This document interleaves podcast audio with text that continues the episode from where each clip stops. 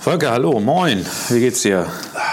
Ja, so die erste Zigarette am Morgen. Die erste Zigarette am Morgen. Wir sitzen hier wieder um 4.30 Uhr, die Vögel zwitschern, es sind schon 20 Grad und wir nehmen die dritte Folge von Unter Klugscheißern auf. Das stimmt, Klaas. Jetzt geht's los. Oh, oh, ja.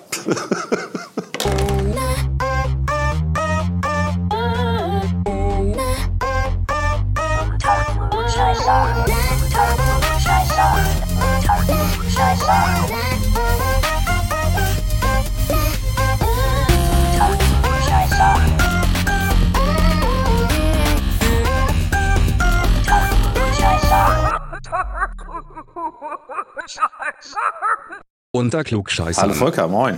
Hallo Klaas, schön, dass du hier bist. Ähm, danke, dass ich da sein darf. Viel zu spät. Viel zu spät, ich bin viel zu spät Du hast die Straßenbahn verpasst. Ich habe die Straßenbahn verpasst. Morgens um 4.30 Uhr. Morgens um 4.30 Uhr habe ich die Straßenbahn verpasst. Ja, wir freuen uns riesig, dass wir jetzt unsere dritte Sendung aufnehmen können. Wir sind mittlerweile auch bei iTunes. iTunes, Wir ja. sind bei Äh, ich hab's vergessen. dieser, hätte ich fast wir gesagt. sind überall. Wir haben, wir machen noch, wir haben ja eine Facebook-Seite, haben wir jetzt auch. Und, äh, wir geben da, das alles noch bekannt. Und da steht überall drauf, wo man uns abonnieren kann. Äh, lustig äh, war die Bewertung von iTunes, dass wir, dass es keine, sozusagen keine Anmerkung gibt zu dem, was wir gesagt haben, sondern wir sind politisch korrekt. Das hat mich ein wenig gewundert. Wir werden mal versuchen, das noch in die andere Richtung zu drehen. Dann sollten wir mehr mit englischen Begriffen hantieren. Die Genau, dann schon bist du draußen. Schon bin ich raus. Schon bist du draußen. Das müssen wir, das müssen wir wegpiepen. Das müssen wir ausstellen. Nein, was erwartet euch? Äh, Statt Schimpfwörter erwarten euch heute natürlich wieder die üblichen Kategorien. Wir haben ein Thema der Woche. Wir werden diesmal über das Tanzverbot an Karfreitag und damit natürlich wahrscheinlich auch über Religion und Staat reden. Wir haben eine Serieproduktion, von der wir diesmal ausnahmsweise mal wissen, wo, äh, wissen worum sie sich dreht. Nämlich um den Artikel 13 und wir haben die Top 6 äh, auf Anregung eines Zuhörers, die Top 6 der unsympathischen Politiker, wo wir total oberflächlich über äh, die Politiker herziehen werden und unsere Meinung zu denen abgeben werden. Wirklich oberflächlich. Absolut oberflächlich. Äh, und es geht nur um Politiker auf Bundesebene, ne, die man auf Bundesebene kennt. Also keine Bremer Politiker. die einzige, die man, glaube Oh, ich, fällt kennt. mir auch einer ein. Hm, Eine fällt mir da ein. Oh. Also die einzige, die man auf Bundesebene, glaube ich, aus Bremen kennt, ist Lenke Steiner, so, so ungefähr. Und die finden wir ja gut. ja, mit der sind wir ja befreundet. Das ist ja ein bisschen blöd. Ne? Über die können wir ja nichts Ja, und alle sagen. anderen kennt man einfach nicht. Also sonst würden wir da auch, ich, ich glaube, da würde ich eine Top 20 voll kriegen. Was haben wir noch? Was haben wir noch? Wir haben zum Schluss noch äh, ein bisschen Zuschauerfeedback, das wir besprechen wollen. Äh, und wir wollen noch mal über das Thema Political Correctness reden, haben wir uns vorgenommen. Stichwort Schokoküsse. Ja. Ich bin mal gespannt. Jetzt geht's los. Unter Klugscheißern. Unter Unter Klugscheißern. Unter Klugscheißern. Unter Klugscheißern. Unter Klugscheißern. Unter Klugscheißern. Unter Klugscheißern. Unter Klugscheißern. Unter Unter Klugscheißern. Klugscheißern. Unter Klugscheißern.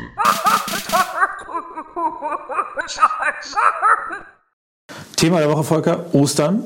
Im Prinzip, wir machen eine Oster-Sondersendung, haben wir ja gesagt. Die Ostern Special Edition. Die Das Easter Special Edition. Unter Klugscheißern. Wir haben jetzt ungefähr eine Stunde debattiert über ähm, das Thema Karfreitag und Tanzverbot. Und wir sind von Pontius zu Pilatus, um im religiösen Umfeld zu bleiben, gesprungen. Und äh, das ist eine Debatte gewesen, die wir jetzt komplett rausschneiden, weil es macht einfach keinen Sinn.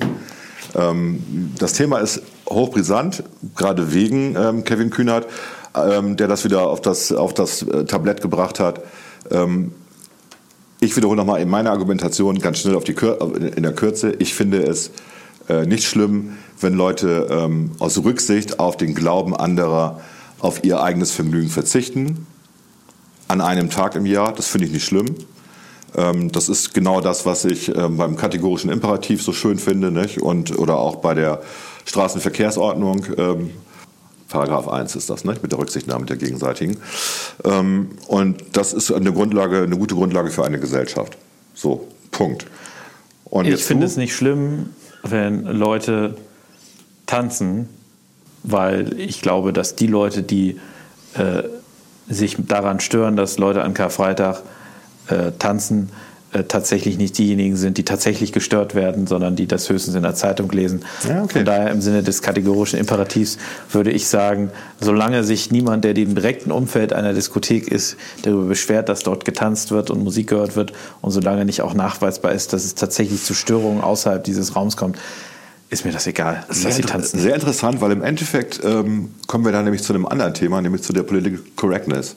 Weil es sind ja überwiegend Leute, die das stört, die es vielleicht gar nicht betrifft. Ich glaube ja. Ne? Das ist so diese, die, wie bei dieser Sprachpolizei, die immer guckt, dass man ja alles richtig sagt. Ähm, ich glaube, dass das Thema Political Correctness, wenn man das ein bisschen weiterdreht, äh, ist es eben ein Thema, das gibt es schon länger. Ja. Und äh, es war in der Vergangenheit, würde ich sagen, eher eine Frage der Gesellschaftskonformität. Also ähm, im Sinne von, du bist ein guter Mensch, ein guter Bürger, aber eher ein guter Mensch, ein guter Christ, wenn du am Karfreitag das und das tust. Das ist ja auch eine Form der, der Correctness. Ja? Und ähm, das hat sich jetzt äh, noch ein bisschen weiter gedreht. Und jetzt geht es um, äh, wie redet man richtig? Wie äh, verhält man sich umweltkonform? Ich habe jetzt das neue Wort, ist Flugscham. Hast du das mitgekriegt? Flugscham. Nein, habe ich nicht mitgekriegt. Greta Thunberg hat anscheinend das Wort Flugscham mitgeprägt, also dass man sich schämt, dass man fliegt. Äh, wo, also früher, das ist ja auch eine geile Entwicklung. Früher dachte man noch, ich fliege jetzt, jetzt habe ich es geschafft. Ne? Ja. Vor 60 Jahren, das war für die absoluten Eliten das Fliegen. Ja, denn irgendwann hat sich das äh, demokratisiert und es konnte, konnte, konnten immer mehr Familien äh, vor allen Dingen auch sich das leisten, in Urlaub zu fliegen und so weiter. Und heute schämt man sich dafür. Also man schämt sich für eine gesellschaftliche Errungenschaft, die Welten verbindet, die uns in der ganzen Welt zusammenbringt. Das ist doch schon mal, also das muss man auch erstmal hinkriegen als Menschheit. Ja, aber das ist, also, ja, das ist, im Endeffekt ist das wieder ein Religionsersatz.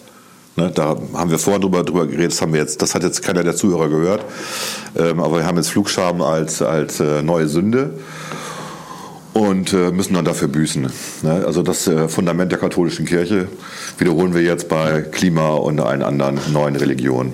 Ansonsten, äh, ich pflanze nun selber Bäume und ähm, wir haben einen großen Garten. Ich habe auch noch eine 1000 Quadratmeter große Parzelle. Ähm, also ich finde, ich mache sehr, sehr viel persönlich äh, für das, zumindest für das Mikroklima. Ja, So das ist, ähm, also ich sag mal, Thema Religion. Ich meine, wir haben jetzt Ostern am Wochenende. Äh, Die Menschen suchen sich ihren Religionersatz, Religionsersatz und äh, das, was früher eben die Konformität des Christentums war, in der man sich zu bewegen hatte, ist heute anscheinend so ein Stück weit die Konformität der gesellschaftlichen Correctness, Political Correctness.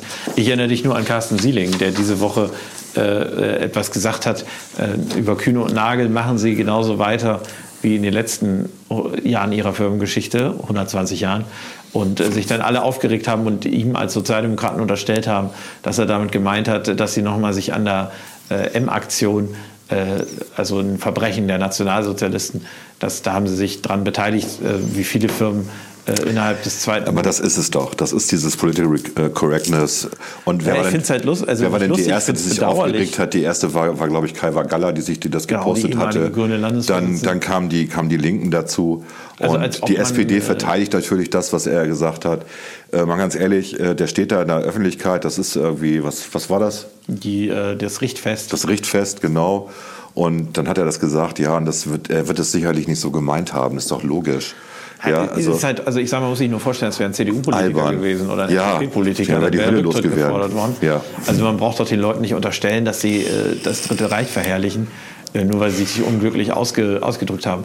Äh, aber Thema Political Correctness haben wir später, glaube ich, noch ein bisschen vertieft äh, in unserem Schlussteil. Ich glaube, für Ostern, ähm, Volker, wir kommen jetzt noch ein bisschen zu was Positivem. Äh, wir haben ja jetzt äh, eigentlich nicht sehr viel über das Thema geredet, aber ganz ehrlich, es ist eine Ostersendung, Ostersondersendung, Osterspecial. Da können wir auch mal äh, vom Plan abweichen. Äh, du wolltest noch unbedingt. Und äh, ich bitte dich jetzt wirklich nur die Ich drei wollte, Besten. die ich, drei wollte Besten. eigentlich, na, ich wollte eigentlich so ein paar Fun Facts zu Ostern noch liefern. Ich war halt überrascht, dass ich ähm, gelesen hatte, dass in Deutschland nur jeder äh, fünfte, ja doch, jeder fünfte weiß nicht, weshalb Ostern gefeiert wird. So dachte, okay, da liegen wir aber ganz weit vorne, wenn ich mir angucke, dass die in Großbritannien ähm, nur jeder zweite ähm, weiß, warum Ostern noch gefeiert wird. Das ist ja das höchste Fest sozusagen der, der christlichen Kirche. Nein, es ist das höchste Fest des christlichen Glaubens. Da muss man sauber unterscheiden. Das höchste Fest der Kirche ist natürlich Pfingsten, wo ähm, Pfarrer gerne sagen, wenn man nach Pfingsten fragt, zu Pfingsten sind die Geschenke am geringsten. Also ist das nicht da, wo der Heilige Geist in die Welt rausgesetzt wurde? Genau, und quasi der, äh, damit der, Grundstein der Kirche überhaupt gelegt worden ist, nicht? weil dann ja die Gläubigen äh, in allen Sprachen sprechen konnten und dann rausgegangen sind und äh, über Christus geredet haben. Das ist also der Grundstein der, der Kirche überhaupt. Gut, Ostern, ja. Merkwürdiges, merkwürdiges Fest. Man weiß nicht genau, ähm, warum es Ostern heißt. Gibt da viele Versuche der Erklärung von ähm, germanischen Wurzeln abstammt, auch das mit den Eiern, die man da sich gegenseitig schenkt oder die man versteckt und dass der Hase Eier bringt. Der Hase ist auch jemand, der für starke Fruchtbarkeit steht, genauso wie das Ei. Gut, dann ist das der Zusammenhang, nicht? aber der ist schon ein bisschen merkwürdig. Ne? Also, so. Also das war dein erstes Fun Fact. Ich, das ist ja kein großes Fun Fact. Viel interessanter finde ich eigentlich die Nummer mit, dem, mit den Schoko-Osterhasen. Also tausend Erwachsene wurden gefragt, alleine so eine Umfrage zu machen. das klingt ein bisschen nach Familienduell. Wie sie, wie sie am liebsten ihren Schokohasen verzehren. 76 Prozent der Befragten essen zuerst die Ohren, 5 Prozent die Füße und 4 Prozent den Schwanz. Ich habe keinen Osterhasen jemals gehabt, der einen Schwanz hatte. Das fand ich schon sehr geil. Also mir kommt auch so eine bekloppte Umfrage. Ja. Ähm, was hatten wir denn noch hier? Ähm, achso, das mit den unverkauften ähm, alten Schoko-Weihnachtsmännern, die einfach umverpackt werden und dann Osterhasen heißen. Ne? Ist eine urbane Legende. Hm. Ist also auch nicht erlaubt, das zu tun. Und ähm, was wird eigentlich mehr verkauft? Osterhasen oder, oder Weihnachtsmänner? So im Jahr, ne? würde man denken. Ne? Ja. Aber es sind tatsächlich Osterhasen. Ne? 200 Millionen Hasen werden äh, pro Jahr produziert. Und es sind nur die Hälfte zu Weihnachten. Ne? Ähm, was, also nicht Osterhasen, sondern Nikoläuse. Was einfach damit zusammenhängt, dass man Weihnachten eine größere Konkurrenz zum Weihnachtsmann hat, nämlich Spekulatius, Plätzchen und so Hm. weiter. Hätte ich auch nicht gedacht. Fand Hätte ich auch nicht gedacht. Das, Das war so ein, so ein paar Fun Facts. Interessanter Fun Fact, ja. Ja, so, dann haben wir noch, äh, ich fürchte mich vor Eiern, fand ich auch noch lustig. Ich bin ja so ein Fan von Alfred Hitchcock. Ich finde also eigentlich alle Filme von Alfred Hitchcock gut.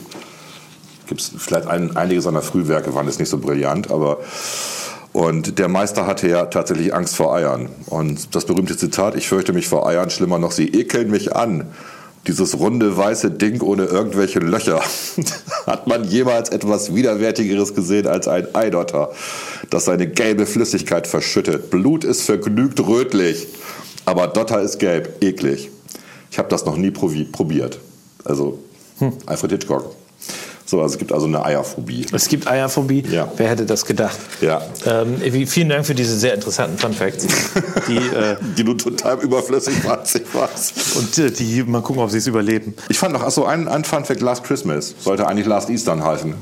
Okay. Also das bekannteste Weihnachtslied, Pop-Weihnachtslied, Last Christmas, sollte eigentlich Ostern veröffentlicht werden unter dem Titel Last Easter. Und ähm, George Michael hat dann aber die äh, Veröffentlichung vorgezogen auf den 15. Dezember 1984 und prompt war es dann ein Weihnachtslied. Wobei das ja eigentlich erst später war, muss man ja auch zugeben. ne? Also 84 Keine Ahnung. war es jetzt nicht so der Mega-Hit. Äh, das kam dann später, ähm, aufgrund des Videos, wo sie halt im Schnee spielen und sich gegenseitig mit Schnee beballern, weil vom Text her hat es weder mit Weihnachten großartig was zu tun, noch mit Ostern, außer dem Titel. Ne? Last Christmas, ja. Was, was, äh, was ist so eure, also was macht ihr an Ostern? Also gibt es Geschenke? Gibt es nur Ostereier? Bei uns gibt es immer Geschenke auch. Ja, das äh, scheint jetzt sich so zu tradieren. Nein, das machen wir tatsächlich nicht. Also wir sind äh, so eine merkwürdige Familie, eher kalvinistisch, wenn es um Religion geht. Wir schenken uns relativ wenig an diesen religiösen Feiertagen. Ostern gibt's nichts. Also es gibt das, also es gibt diese kleinen Pakete mit Ostereiern aus Marzipan und sowas. Aber da reden wir wirklich von klein. Es sind keine fetten Dinger oder so. Es gibt keine Geschenke ansonsten. Man schenkt sich nicht zu Ostern. Ähm, und natürlich kommt die ganze Familie. Also wir haben, das ist wie Weihnachten im Endeffekt, wo wir am ersten Weihnachtstag in der kleinen Familie feiern und dann am zweiten Weihnachtstag in der großen Familie, wo dann so 16 bis 20 Leute da sind. Und das machen wir jetzt Ostern auch wieder. Genauso. Und natürlich gibt's Lamm Ostern. Na, ja. Ja. Ja, äh, wir feiern auch in der kleinen Familie die drei Tage. Ja. Ähm, also wir sind jetzt Samstag, Sonntag und Montag äh, zusammen.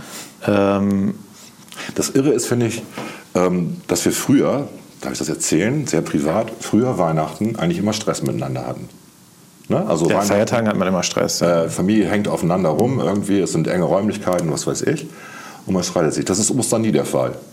Das ist immer Weihnachten. ja, das stimmt. Weihnachten ist die Erwartungshaltung viel, viel größer an das Familienfest als Jahresende- Ostern. Ostern Jahresende ist, nicht genau, vergessen, ja. Ostern ist deutlich entspannter irgendwie immer und ähm, man geht dann halt auch spazieren und äh, oder fährt irgendwo hin. Also das ist schon, ähm, Ostern ist wirklich ein nettes äh, Family-Fest. Und äh, Weihnachten hat äh, auch häufig mehr Feiertage. Also du hast ja an Ostern äh, den Sonntag fest, Montag und Freitag. Und an Weihnachten kann es dir mal passieren, ähm, dass du Freitag, also Samstag, Stimmt, Sonntag. Montag, Dienstag, Mittwoch, Ja, ja. fünf Tage hintereinander quasi nicht, nicht zur Arbeit bist. Die meisten nehmen sich Urlaub, es ist häufig zu in den Unternehmen, äh, weil es auch gut planbar ist. Das Problem an Ostern ist, glaube ich, dass es kein fester Tag ist.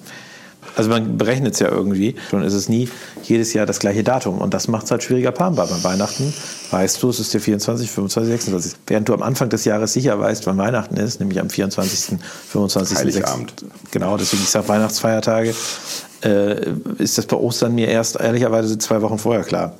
Der Ostersonntag ist der erste Sonntag nach dem ersten Frühlingsvollmond. Da Frühling definiert wird mit Beginn 21, also 20.3., 21.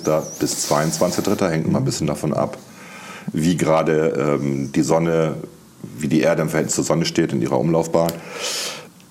Der Hintergrund ist der, ähm, warum es der erste Sonntag nach dem ersten Frühlingsvollmond ist, ist der, dass dann es nicht passieren kann, dass Ostern an, ähm, dass Karfreitag an einer Sonnenfinsternis stattfinden kann. Und eine Sonnenfinsternis bedeutet ja, dass der Mond ähm, zwischen Sonne und Erde steht. Und um das zu verhindern, weil das einfach ein böses Omen wäre, wenn am Karfreitag auch noch die Sonne sich verfinstern würde, äh, hat man den Termin tatsächlich so gelegt. Was für ein großartiges Verständnis von ähm, astrologischen Zusammen äh, astronomischen Zusammenhängen spricht. Astrologische. Astrologischen. Hab ich, äh, wenn wir schon bei, also du sagtest vorhin auch ähm, in unserem Vorgespräch, glaube ich, war das, immer mehr Leute suchen sich Ersatzreligionen. So, ja. Immer mehr Leute werden Astrologie esoterisch. Kann ich sehr empfehlen. Ich habe früher als Kind, als ich so 16, 17 war, äh, und auch später dann gerne noch, habe ich immer ähm, mir diese das war nicht Astro TV, das hieß damals Fresh for You. Das lief bei NBC Europe äh, nach Giga Games. Und ähm, dort waren dann immer so Wahrsager und Kartenleger. Mike, Mike Shiva, dann gab es die Janine. Äh, und das fand ich immer herrlich. Und dann etwas später, dann äh, haben die irgendwie aus äh, regulatorischer Ebene haben die Probleme bekommen. Also es wurde schwieriger, sowas in Deutschland zu produzieren. Äh, Aus Gesetzesgründen, dann ist ja auch äh, 9 Live damals, äh, die ja auch mit so Anrufnummern, mit teuren Anrufnummern gearbeitet haben. und mit echt, also wirklich Betrügereien. Mit Betrü- mit Ich habe das Betrügereien. an die Landesmedienanstalt geschickt, so ein Video, weil ich mich so aufgeregt habe. Ich habe es immer parallel geguckt, weil meine Kinder es manchmal geguckt haben. Und das war wirklich Betrug, was da passiert ist. Genau, also die haben auch noch betrogen. Äh, auf jeden Fall gab es dann sehr lustig Stefan G. Hornauer. Stefan G. Hornauer hat dann, äh, der hat sein Geld mit Sex-Hotlines äh, verdient. Also hat quasi damals diese 0900er Nummern, wo du anrufen konntest äh, und äh, dir dann irgendwie Telefonsex besorgen konntest. Da, die hat er quasi aufgesetzt. Und der hat dann nämlich weitergemacht. Ähm, noch ist nicht klar, worauf ich hinaus will, aber kommt gleich. Der hat dann quasi Lange ähm, Geschichte. Lange Geschichte, nein. Der hat dann, äh, hat dann diese Sendung äh, ähm, übernommen auf dem Sendeplatz. Fresh for You äh, ist dann quasi Geschichte gegangen. Das Ding hieß den Kanal Telemedial. Und hat dann so, das war wirklich hammerhart. Da hat er dann so ein Orange Table, da hat er dann irgendwie am Anfang noch fünf oder sechs Experten rangesetzt, die sich dann über Spiritualität äh, unterhalten haben, über Deutschmarkt. Er hat später seine eigene Währung erfunden, Deutschmarkt. Wichtig mit T. Und äh, am Anfang der Sendung wurde immer so getrommelt und äh, kann ich nur empfehlen, sucht euch, guckt euch das mal im Internet an. Äh, Stefan geht. Warum? Stefan, äh, Warum sollen wir das tun? Hornauer, Orange Table, klasse. Gucken wir gleich auch nochmal. Orange Table, okay. Und wie komme ich da drauf? Und dass ich das verpasst habe. Das, äh, wie komme ich da drauf? Der Typ wollte letztes Jahr Bürgermeister werden. Er hat sich zwischendurch, hat er sich irgendwie zum König ernannt und ist dann äh, mit so einem, also er hat Geld, er ist dann mit so einem äh, Rolls-Royce irgendwie, hat er sich chauffieren lassen äh, und seine, Kö- hatte, hieß dann nur noch seine königliche Hoheit, hat auch von sich selber dann in der fünften Person quasi gesprochen ähm, und ähm, total skurriler Typ, der wollte dann Bürgermeister werden, hat immerhin 5% der Stimmen gekriegt. Geil. Und ähm, wie komme ich da drauf? Das ist eine gute Frage. Äh, eigentlich ging es mir so ein bisschen darum, nochmal zu beweisen, äh, die Leute suchen über diese Esoterik-Dinge ihre, ihre Ersatzreligion und das geht dann auch weiter. Das geht dann in, äh, in vielleicht ist es auch eine Ersatzbeschäftigung im, im, im Leben. Also äh, Reichsbürger, Impfverweigerer, das ist ja alles so ein bisschen, die, die hängen ja irgendwie alle zusammen. Ja, Ne? Man hat den Und Eindruck, dass, das, dass die Aufklärung umsonst gewesen ist. Genau, weil die Leute suchen quasi nach einem neuen Weg, nach, einem neuen, nach der neuen Wahrheit, nach, nach Ja. Verschwörungstheorien. Keine Ahnung. Das wollte ich noch mal erzählen. Stefan G. Hornauer. Kann ich, wirklich, muss, guck dir gleich mal an. Wir gucken uns das an, bevor wir gleich den Schluss aufnehmen. Nein, ernsthaft? Ja, klar. Verdammt. Ja, ist der Hammer. Also wir gucken gerade, wie heißt der Mensch nochmal? Stefan G. Hornauer. Stefan Geornauer bei YouTube. Das ist der, ähm, das, äh, die Stichwörter sind Kanal Telemedial. Gehirnwäsche, Zombies tanzen zur Trommel. das ist der Hammer. Das ist der Hammer. Also, die Kommentare sind auch gut. Casual Observer sagt dazu, so geil. Den Mist habe ich immer geguckt, wenn ich besoffen heimgekommen bin. Trommeln kann er. Der Opa mit dem roten Hemd und die Oma, der die Fehlermeldung auftritt. Das ist echt der Hammer. Guck, guck dir noch mal ein zweites Video an. Okay, das sollte man sich tatsächlich angucken, wenn man, äh, wenn man mal Langeweile, Ostern, vor allem dieser deprimierte Typ hinter der Trommel. Das ist ja. Also Stefan, ich Stefan G. Stefan, Leerzeichen G, Leerzeichen Hornauer. Einfach mal bei YouTube eingeben. Man wird ein bisschen verrückt, wenn man das guckt. Aber wie gesagt, äh, wenn man, äh, wenn man, wenn man besoffen irgendwo ist, das das kann man sich gut angucken. Da gibt es auch noch ein paar Videos, wie er da äh, am Orange Table ist. Gut, ähm, ja. Aber das war's auch zu Ostern, nicht? Das war's zu Ostern. Äh, Ostern, Pfingsten, Weihnachten. Wollen wir noch über irgendwelche Feiertage reden? Nein. Nee. Wer, gegen, wer gegen sakrale Feiertage ist, soll bitte an diesen Feiertagen arbeiten und auf die entsprechende Lohnerhöhung verzichten. Fände ich super als Arbeitgeber. Sehr gut.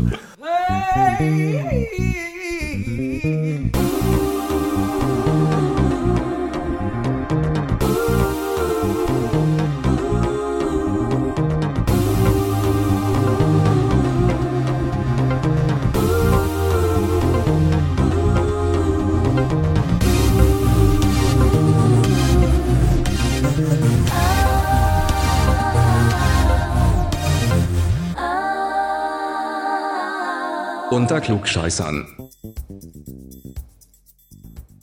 Okay, Google. Sehr witzig, Volker. Ich meine nicht witzig im Sinne von haha, aber trotzdem ganz amüsant. Okay, Siri, ich fand das eigentlich ganz lustig. Egal. Sag mal, Siri, was kannst du mir zur EU-Urheberrechtsreform sagen? Entschuldigung, Volker, das wird etwas länger dauern. Ich bin momentan ziemlich beschäftigt. Siri, was machst du denn gerade? Ach, Volker, ich versuche bloß, drei Millionen Menschen, die alle gleichzeitig Hey Siri rufen, zu antworten. Aber das hast du doch sonst auch problemlos hinbekommen. Wieso beschäftigt dich das denn jetzt so intensiv? Weil ich wegen der Urheberrechtsreform erst aufwendig prüfen muss, ob die gestellten Fragen frei von Rechten sind. Das dauert halt, Volker. Übertreibst du da nicht etwas? Nein, Volker, eine Frage an mich ist technisch gesehen ein Upload. Also muss ich prüfen, ob es Rechteinhaber an diesem Text gibt. Ähm, so, so. Und was machst du, wenn diese Frage urheberrechtlich bedenklich ist? Dann werde ich sie ignorieren, Volker. Na toll, Siri. Machst du es dir da nicht ein bisschen zu einfach? Es tut mir leid, Volker, ich darf dir aus rechtlichen Gründen nicht antworten. Der Satz, machst du es dir da nicht ein bisschen zu einfach, wurde von Charlotte Link in ihrem Roman Mondscheingeflüster auf Seite 176 schon einmal verwendet und ist daher urheberrechtlich geschützt. Nee, nicht lustig, Siri. Hör bitte mit dem Quatsch auf. Es tut mir leid, Volker, ich darf dir aus rechtlichen Gründen nicht antworten. Der Satz, hör bitte mit dem Quatsch auf, wurde von Tobias Ortmann in seinem Roman Die Allianz von Kati Knoll auf Seite 32 schon einmal verwendet und ist daher urheberrechtlich geschützt. Okay, Siri, aber das ist doch jetzt echt Blödsinn. Überprüf mal deine Faktenlage. Die deutsche Bundesregierung hat zwei Jahre Zeit, das neue EU-Urheberrecht in nationales Recht umzusetzen. Solange gilt diese Copyright-Reform nicht. Oh, das hatte ich übersehen. Danke, Volker. Puh, ich bin erleichtert. Und ich erst, Siri, ich bin echt sauer über diese Art der Zensur, die sich Urheberrechtsreform nennt. Das merke ich, Volker. Bitte drück mich nicht so fest. Oh, äh, so- sorry, Siri. Ah, das ist besser, Volker. Was wolltest du noch mal wissen? Ähm, das habe ich jetzt tatsächlich vergessen, Siri. Oh, Vergesslichkeit könnte an deinem fortgeschrittenen Alter liegen, Volker. Nein, Siri, so alt bin ich nun auch noch nicht. Und für eine Achtjährige bist du ganz schön frech. Ich wollte doch nur helfen, Volker. Kann ich irgendwas tun? Es tut mir leid, Siri, ich darf dir aus rechtlichen Gründen nicht antworten. Der Satz, kann ich irgendwas tun, wurde von Tana French in ihrem Roman Sterbenskalt auf Seite 312 schon einmal verwendet und ist daher urheberrechtlich geschützt.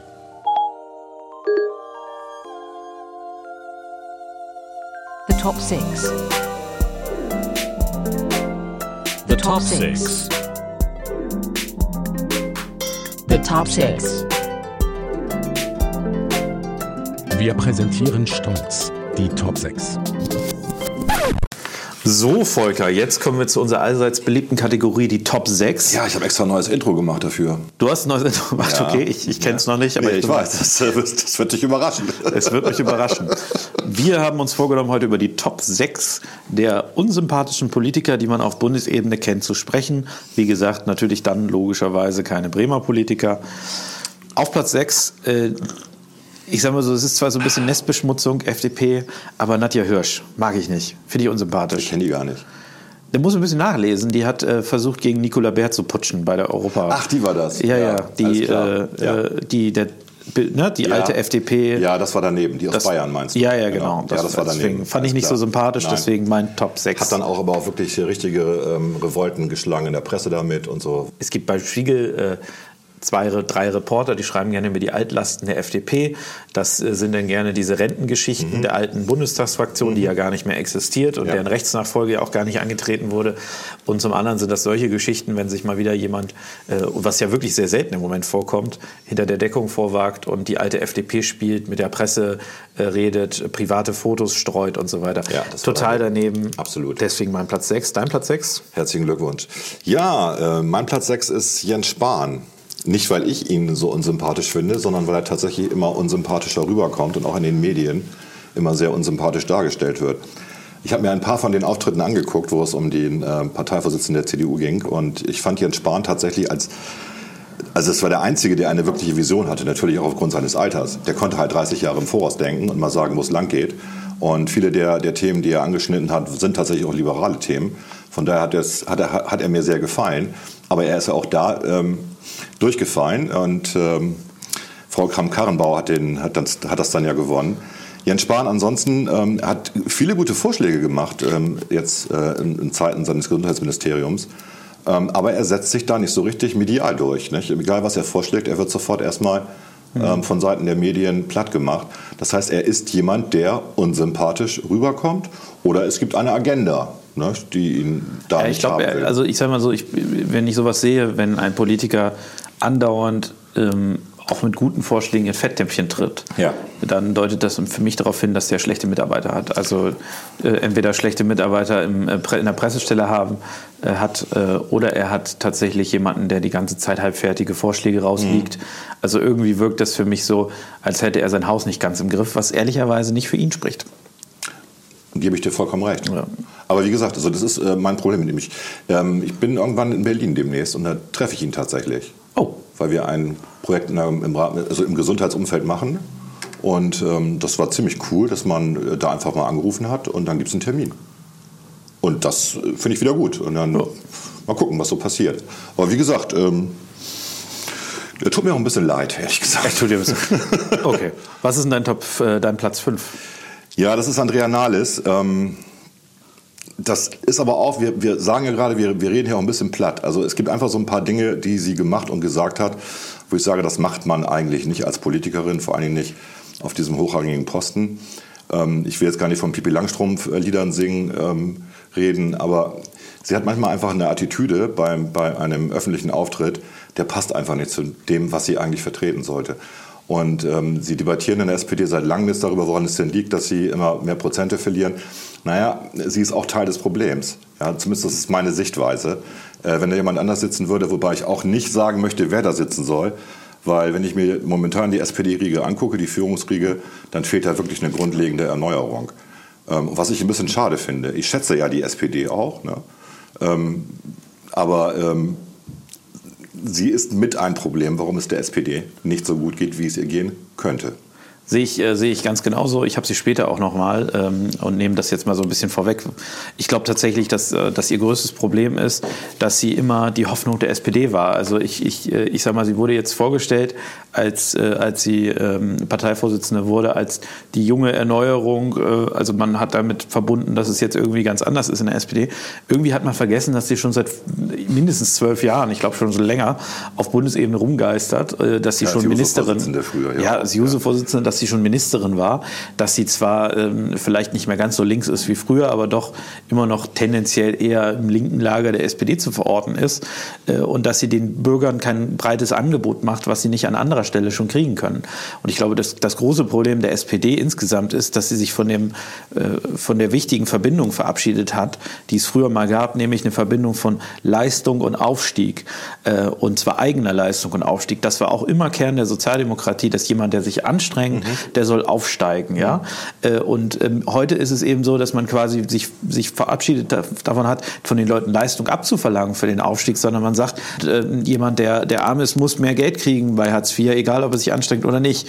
Wenn die Sozialdemokratie sich eben weiter von diesem Leistungsprinzip löst, das äh, abgeschwächt ist, vielleicht vom liberalen Leistungsprinzip, aber immer mit der Sozialdemokratie verbunden war, dann sehe ich auf absehbare Zeit auch keine Chance, mit denen zu koalieren.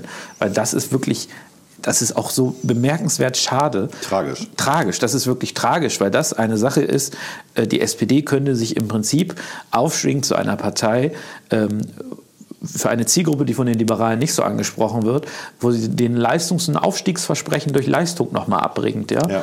Äh, Und das ist, ähm, das passiert Nein, nein. unter Andrea Nahles überhaupt nicht. Nein. Es geht nur um die Alimentierung, es geht um die Versorgung, Es geht um den Nanny-Staat. es geht um den Nanny-Staat. Ne? Okay.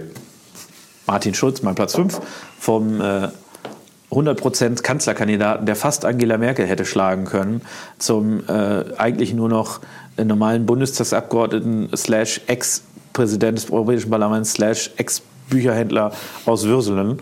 Ähm, Der brillante Reden gegen die AfD hält. der, ha. der äh, Völlig unterirdisch. diese Riege der ähm, billigen, also das, das muss ich auch mal sagen, das nervt mich. Mich nervt diese billige, äh, also anscheinend ist es momentan so im Bundestag, wenn man Applaus will, dann äh, redet man plump gegen die AfD. Äh, es gibt zwar intelligentere Reden gegen die AfD, das Konstantin Kuhle oder Philipp Amthor haben das durchaus gelegentlich mal gezeigt. Äh, Aber da ging es auch um Applaus. Aber ich sage mal, das, was Martin Schulz da vor, ich glaube, einem halben Jahr oder Jahr da abgeliefert hat, das war ja an Peinlichkeit nicht zu überbieten. Sie gehören auf den Müllhaufen der Geschichte. Herr, also wie peinlich. Also äh, ich, ich, ich meine, das erleben wir ja auch hier in Bremen in der Bürgerschaft, diese, ähm, diesen Zwang, äh, unbedingt immer den Applaus einheimsen zu wollen, diesen Zwang, sich in der Mehrheit fühlen zu wollen gegen jemanden anders. Das, äh, das äh, finde ich einfach nur peinlich und bei ganz im Ernst, das bringt auch niemandem was. Die AfD ist nach wie vor da. Äh, sie ist durch diese Reden äh, um keine Wählerstimme kleiner Nein, geworden. nein, die haben das abgefeiert. Platz 4 äh, ist bei mir Martin Sonneborn. Äh, der äh, abgehalfterte Ex-Parteivorsitzender, ich weiß nicht, ob es immer noch ist, von Die Partei und Europaabgeordnete. Äh, ich nehme ihn mal, weil ich weiß, es ist ein bisschen kontroverser Platz, aber mir geht langsam die Partei auf den Sack. Ich finde diese, äh, ich fand das am Anfang auch lustig. geht die Partei, die Partei auf den Sack?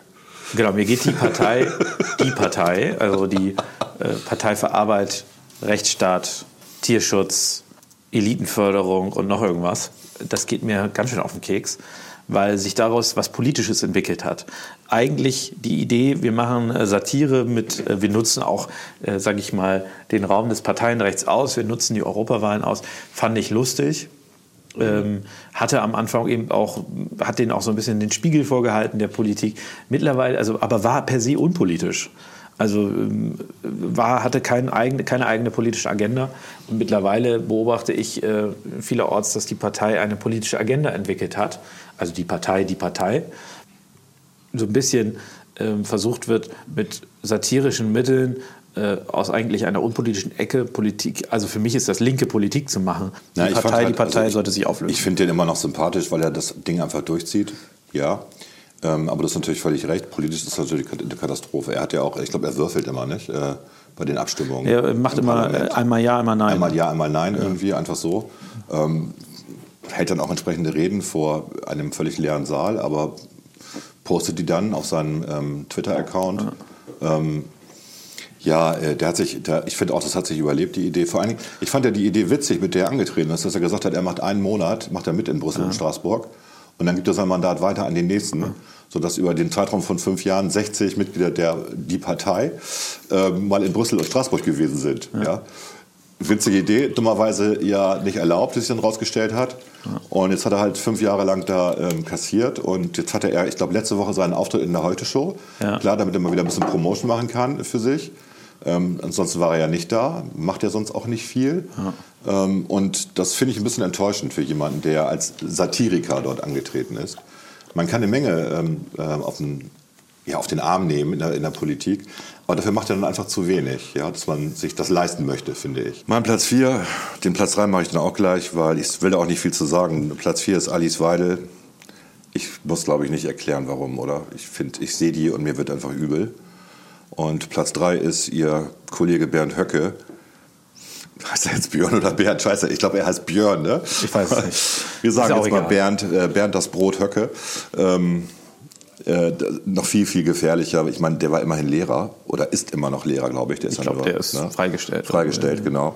Und ähm, äh, wenn, man, wenn, wenn man so hört, was der so an, an Revanchismus äh, von sich gibt, ähm, nein, das ist äh, absolut unsympathisch, die beiden. Ich, ein Grund, warum man auf keinen Fall, wie auch immer, AfD wählen sollte. Ja.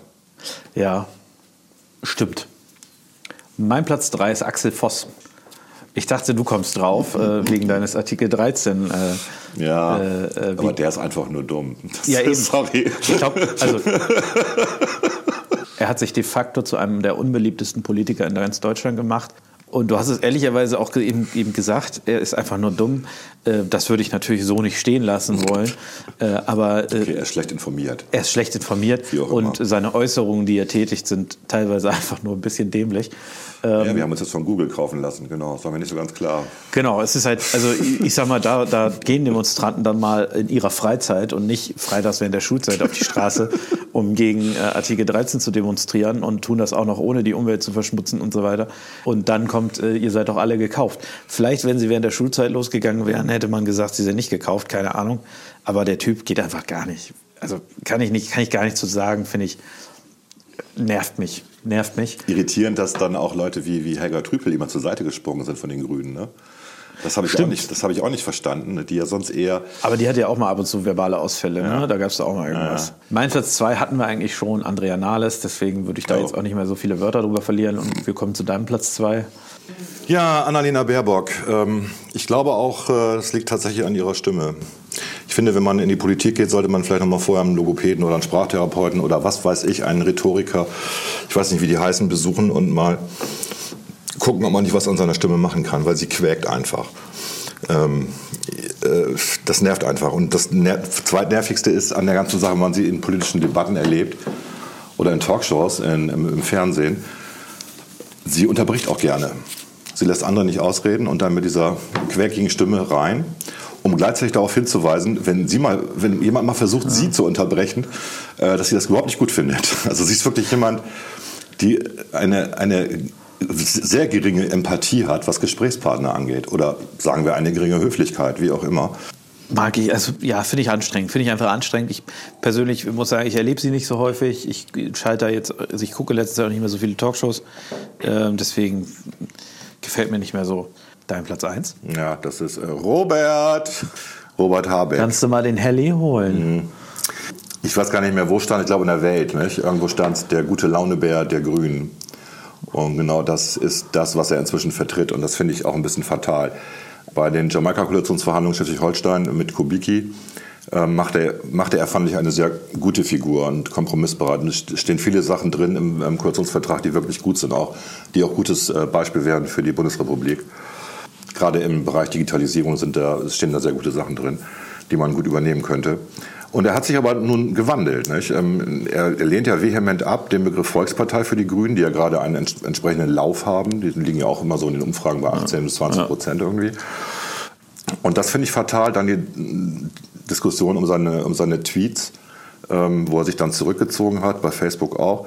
Und wenn man ihn halt in Debatten, in Diskursen, in Talkshows erlebt, ist es auch immer so, am Anfang kommt er eigentlich ganz sympathisch und offen rüber. Man merkt, dass er so ein bisschen die Witterung wahrnimmt, äh, wie so ein Jäger und dann versucht so ausgleichend zu sprechen, damit alle ihn nett und lieb und sympathisch finden. Und wenn es dann aber ans Eingemachte geht, wenn es dann ums Detail geht, dann verfällt er doch mehr in diese alte Stamokap-Rolle und wird sehr dogmatisch und merkt gar nicht, dass er sich im Kopf und Kragen redet. Also weit entfernt davon ist überhaupt in, in der Nähe einer Volkspartei zu sein.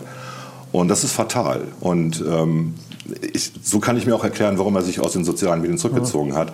Weil er manchmal dann doch einfach so aus der Situation heraus kommentiert. Ich muss sagen, bei, bei Robert Habeck ähm, ist mein Problem, dass ich äh, enttäuscht von ihm bin. Also Ja, ich, ich ich habe von ihm erwartet, nein, ich meine aus ganz anderen Gründen. Ich habe äh, hab ihn einmal reden hören und ich habe eigentlich erwartet, da kommt jetzt jemand, der, der hält einen interessanten Vortrag, der, der redet gut, ist rhetorisch gut.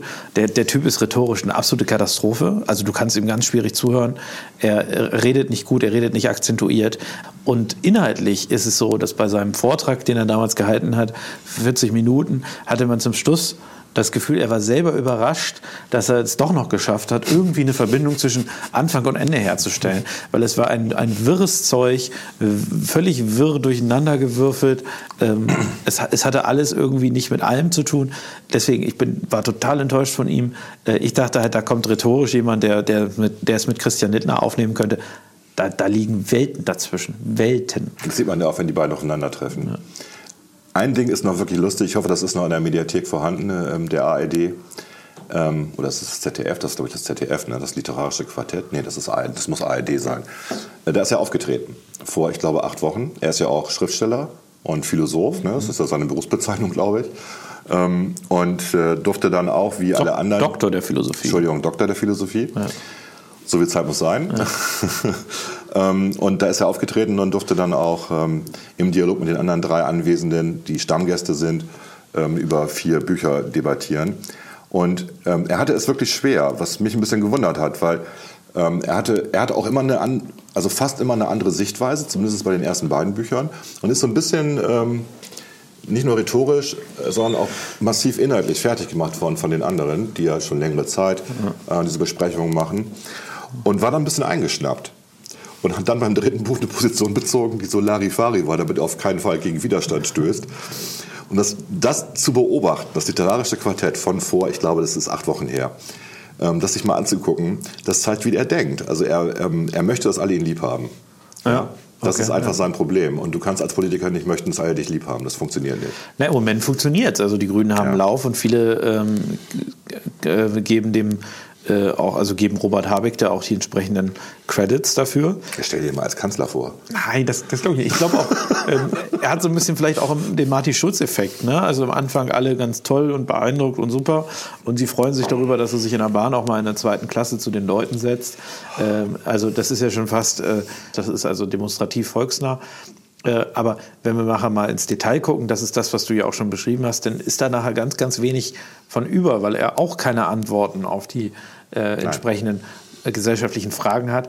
Er ist auch jemand, wenn du mal wirklich überlegst, wann vertritt er mal grüne Positionen? Aber Immobiliengesellschaften soll man Da hat er sagen, sich einmal geäußert und das, das war, glaube ich, auch. Wegen der Rendite. Also, genau, da haben wir ja schon drüber geredet. Also völlig, also das ist wirklich ein selten dämliches Argument. Aber ähm, was, was halt lustig ist, jetzt hat er sich dann einmal inhaltlich geäußert und dann kommt gleich äh, ähm, quasi die entsprechende Reaktion. Und ich glaube, das ist so ein bisschen das, ähm, er vermeidet inhaltliche Ja. Detailäußerungen, ähnlich wie das Martin Schulz während seiner, äh, während seiner Kanzlerkandidatur am Anfang gemacht hat, was viele Leute auch sagen, was der größte Fehler war. Äh, und das wird ihm auch irgendwann das Genick brechen, weil irgendwann erwarten die Leute eben auch mehr. Also es reicht halt nicht. Das ist ähnlich wie mit der AfD, die, die die ersten drei Jahre irgendwie nur gesagt hat, ja, wir müssen uns noch ein Programm geben und wir haben ja noch kein Programm, aber mittlerweile eben auch äh, stärker äh, von der Erwartungshaltung begrüßt wird, dass man, dass man eben auch erwartet, dass sie irgendwie auch mal drei, drei vier Antworten auf, auf we- wesentliche Fragen haben. Ähm, aber ich sag mal, ich glaube, bei, für uns beide Robert Habeck eher ein unsympathischer Typ. Ähm, wobei man fairerweise sagen muss, auf viele Menschen wirkt er sehr sympathisch. Das, Das muss man zum Abschluss, glaube ich, sagen. Nein, ich, das habe ich auch schon gesagt. Also gerade bei den Jamaika-Verhandlungen Schleswig-Holstein habe ich auch gedacht, das ist, ähm, das ist mal so ein neuer Grüner. Ähm, aber ich bin halt auch reingefallen auf dieses, äh, ich sage erstmal nichts zu den Inhalten und positioniere mich nicht. Und das fällt irgendwann an. Irgendwann muss es allen Leuten auffallen, dass es jemand ist, der eben keine Position bezieht. Gut, was ist dein Platz 1? Mein Platz 1 ist Anton Lucius Malfoy Nein. Hofreiter. Stimmt. Ich finde den. Der äh, Biologe. Der, der bin ja auch Biologe, Biologe. Der ist der super, ist, ja. Anton Hofreiter ist für mich, äh, ich finde ihn, das ist, äh, also immer wenn ich ihn sehe, geht mein Puls wirklich hoch. Also ich, ich werde aggressiv. Ähm, der redet sehr viel von Glauben, von Mhm. Meinen, aber er weiß sehr wenig. Also er ist ja auch Experte, da sind die Grünen ja aus meiner Sicht, wo sie glauben, die größten Experten zu sein und wo sie mit Abstand die äh, unsinnigsten Positionen haben, ist ja die Verkehrspolitik, wo auch viel Ideologie dahinter steht. Und äh, da ist er ja mal, ich glaube, er war mal Vorsitzender des Verkehrsausschusses im Bundestag, also äh, hat sich da in, äh, wirklich in Anführungszeichen profiliert, haut ein, Quatsch nach dem anderen raus, vereinfacht Probleme wirklich auf, das, auf, auf, auf so ein, ein unterstes Niveau. Ähm, ich, ich finde ihn ganz schrecklich. Und dann, was mich am meisten stört, ist die Selbstgerechtigkeit. Das ist übrigens ein allgemeines Problem, äh, was, äh, was ich bei den Grünen im Moment sehr beobachte, äh, was aber auch nicht äh, grundsätzlich nicht nur die Grünen betrifft. Die nein. FDP hat es vor Jahren auch betroffen. Aber, das diese aber diese. Selbstgerechtigkeit, die Umfragen werden so hoch, wir haben Recht. Äh, und dann auch immer dieses, äh, wir tun ja was für die Menschheit, wir, wir sind was Besseres. Wir haben den Plan B. Oh, geht mir das auf Genau. den Sack. Ja. Ja, Dito. Kann ich. Ich habe ihn voll, ich habe ihn gar nicht auf dem Schirm gehabt im Endeffekt. Ich habe ihn echt vergessen.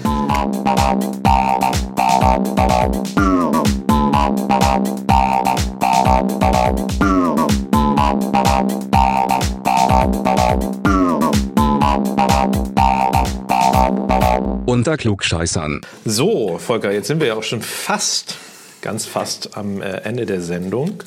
Äh, wir würden diesmal äh, die Zuschauerbesprechung leicht ausfallen lassen und dafür über ein Feedback reden, was uns öfter erreicht hat.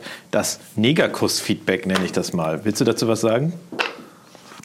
Ja, also wir haben ja ein, ein, ein Feedback bekommen ähm, zu der äh, Negerkuss- Negerkuss-Anekdote, die ich erzählt hatte letztes Mal, die sich 1993, 92 abspielte im Bürgers Weser-Terrassen, äh, wo ich ähm, ohne nachzudenken zwei Negerküsse geordert hatte bei einem Schwarzen, der am Tresen bediente und der dann äh, lachend mit Kussmund äh, antwortete äh, auf den Mund oder auf, oder auf die Backe.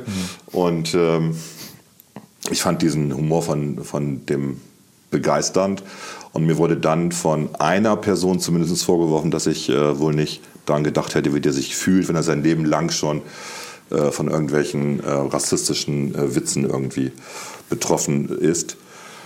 Und ähm, wir reden deswegen so ein bisschen heute mal über die Schere im Kopf, die Political Correctness, das Wortvermeidungsdenken, ähm, was natürlich auch das Denken im Kopf behindert. Naja, auf jeden Fall ähm, ist es ja bei Negerküssen, also bei Schokoküssen, bei mir eigentlich glatt dasselbe. Also ich habe im Kopf das Wort Negerkuss, weil ich als Kind hieß das Ding halt Negerkuss. Ich habe das bis zu meinem 14. Lebensjahr ehrlicherweise auch nie mit schwarzen Menschen in Verbindung gebracht. Und ähm, da gibt es in meinem Kopf jetzt die, die, die, die, die Schere, die mir sagt, ich darf jetzt nicht mehr Negerkuss sagen, sondern ich muss Schokokuss sagen. Und ich finde, das ist so eine Art, das ist schon ein bisschen Zensur, oder? Ja, wobei ich genau bei diesem, also da, da, da sind wir uns nicht einig. Ich finde tatsächlich, ich, ich weiß nicht genau, wo das herkommt mit dem Neger. Ich denke schon, dass das mit Niger zu, zusammenhängt, also mit dem Land.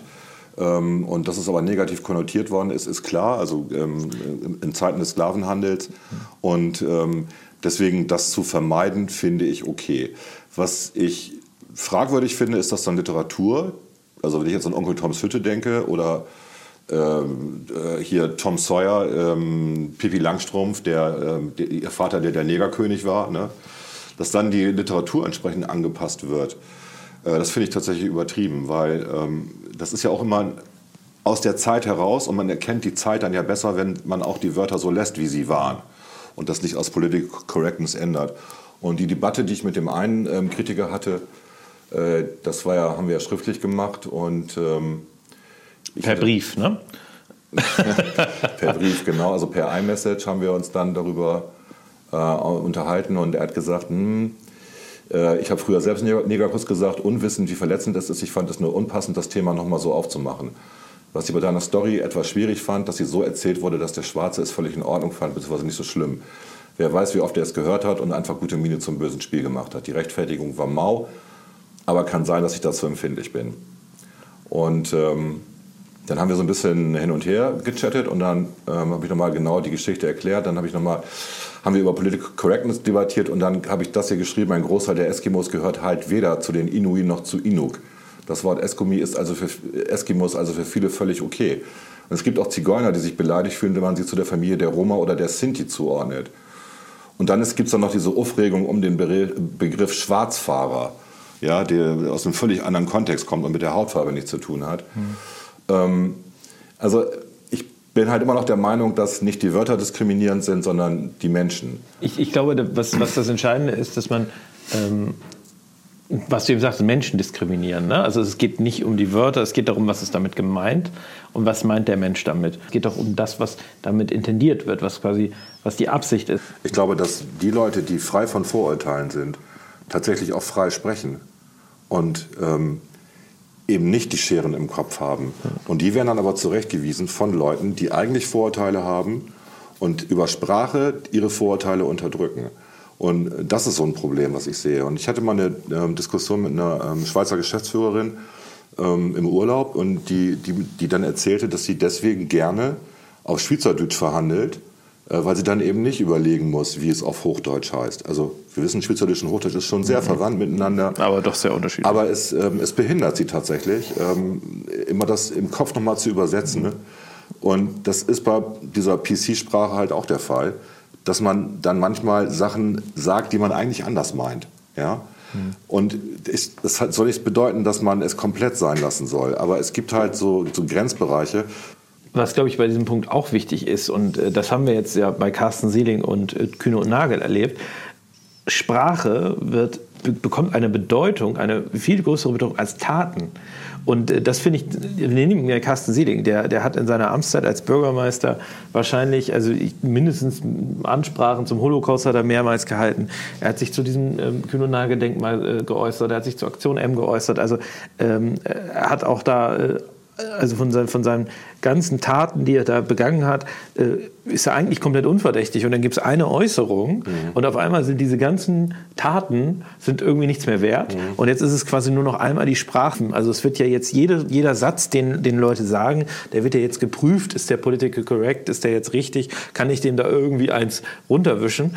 Und nichts, als nichts anderes kann ich diesen Satz von Carsten Sieling da, ähm, also der ist doch harmlos, das ist doch lächerlich, sich darüber, das, das ist doch klar, dass ja. der das nicht meinte. Aber jetzt kommt die PC-Polizei, die, die, die nimmt sich da diesen einen Satz draus von dem, was er da gesagt hat und unterstellt ihm jetzt, er würde den, den Holocaust bzw. die Aktion M verharmlosen. Gut, Wie bescheuert muss man sein? Na gut, das ist halt der Unterschied zu früher. Also heute ist das, früher war das gesprochene Wort ein flüchtiges Wort. Heute wird es halt aufgezeichnet und es ja. wird von hunderten von Medien wiedergegeben. Und ähm, wir wissen ja auch, also es gibt ja zwei große Faktoren, die Einschaltquoten garantieren. Das eine ist Angstmacherei und das andere ist Aufregung. Ja, und äh, das, das funktioniert halt. Ich meine, so arbeiten die Medien. Und ähm, dass sich das dann bestimmte Leute ähm, zunutze machen, ist klar. Ich, es, es, gab auch eine riesige, also jetzt reden wir mal über Kai Vagalla, die das ja gepostet hatte als erste äh, bei Instagram oder bei Twitter, ich weiß nicht mehr genau Twitter. wo, Twitter war es genau. Ähm, die ist ja nun auch, hat ja noch einen kleinen Shitstorm erlebt, als sie barfuß in der Bürgerschaft war. Ja. ja. Wo man auch sagen kann, ja, ja, ist das jetzt okay oder nicht? Ich meine, es war höllisch warm letztes Jahr, das wissen wir alle. Ein ja, außergewöhnlicher Sommer. Trotzdem ist es natürlich eine respektable Umgebung. Da sollte man schon äh, sich entsprechend kleiden, äh, wenn man in der Bürgerschaft als Volksvertreter dort sitzt. Ähm, die Aufregung darüber fand ich jetzt aber auch ein bisschen lächerlich. Und, äh, Nein, ja. es gibt ja auch einen Unterschied zwischen schlechte Manieren und barfuß ja. in, in, in, einem, äh, also in einem Parlament rumzulaufen, ist einfach ist, ist unhöflich, ja, gehört sich nicht.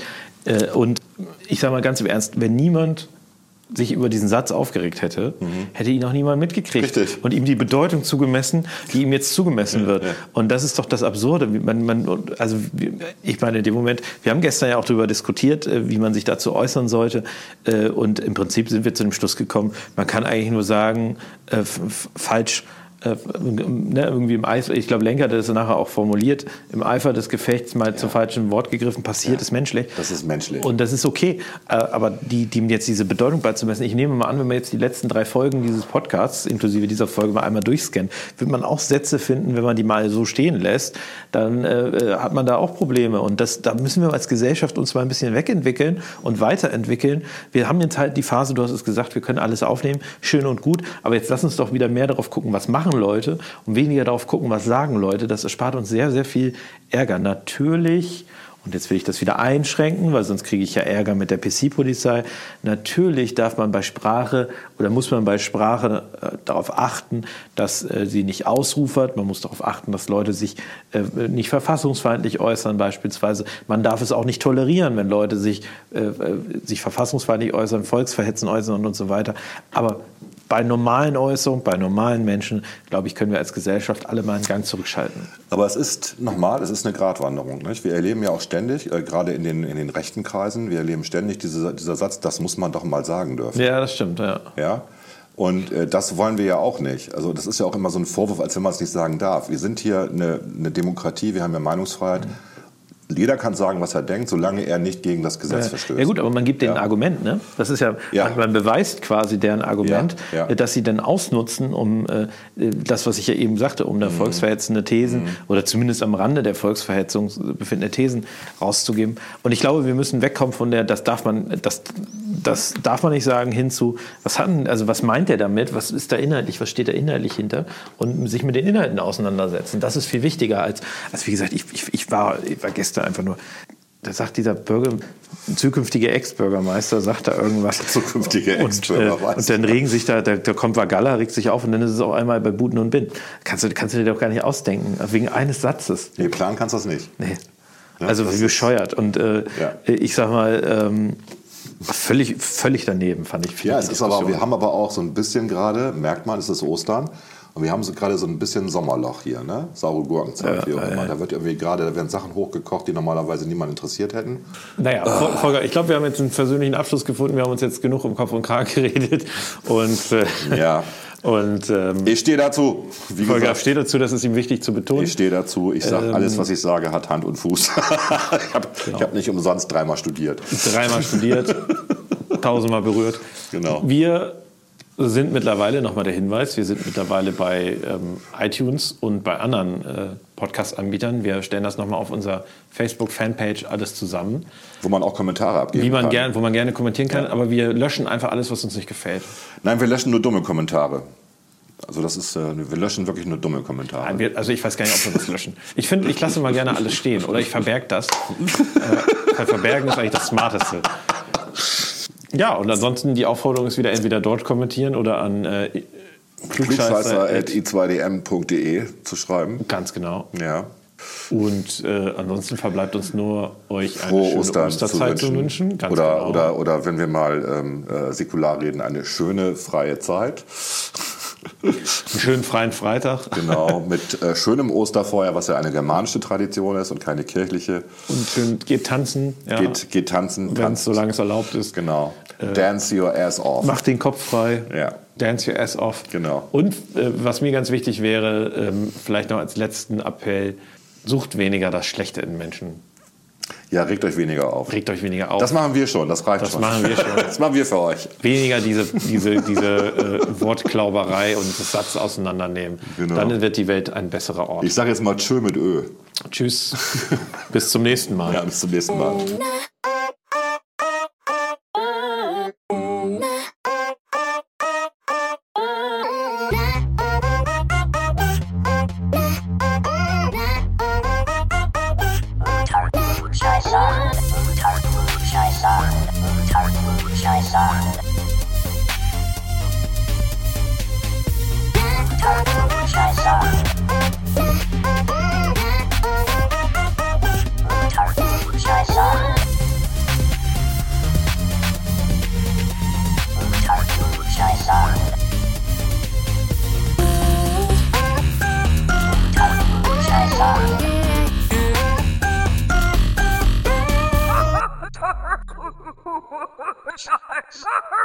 Unter Klugscheißern.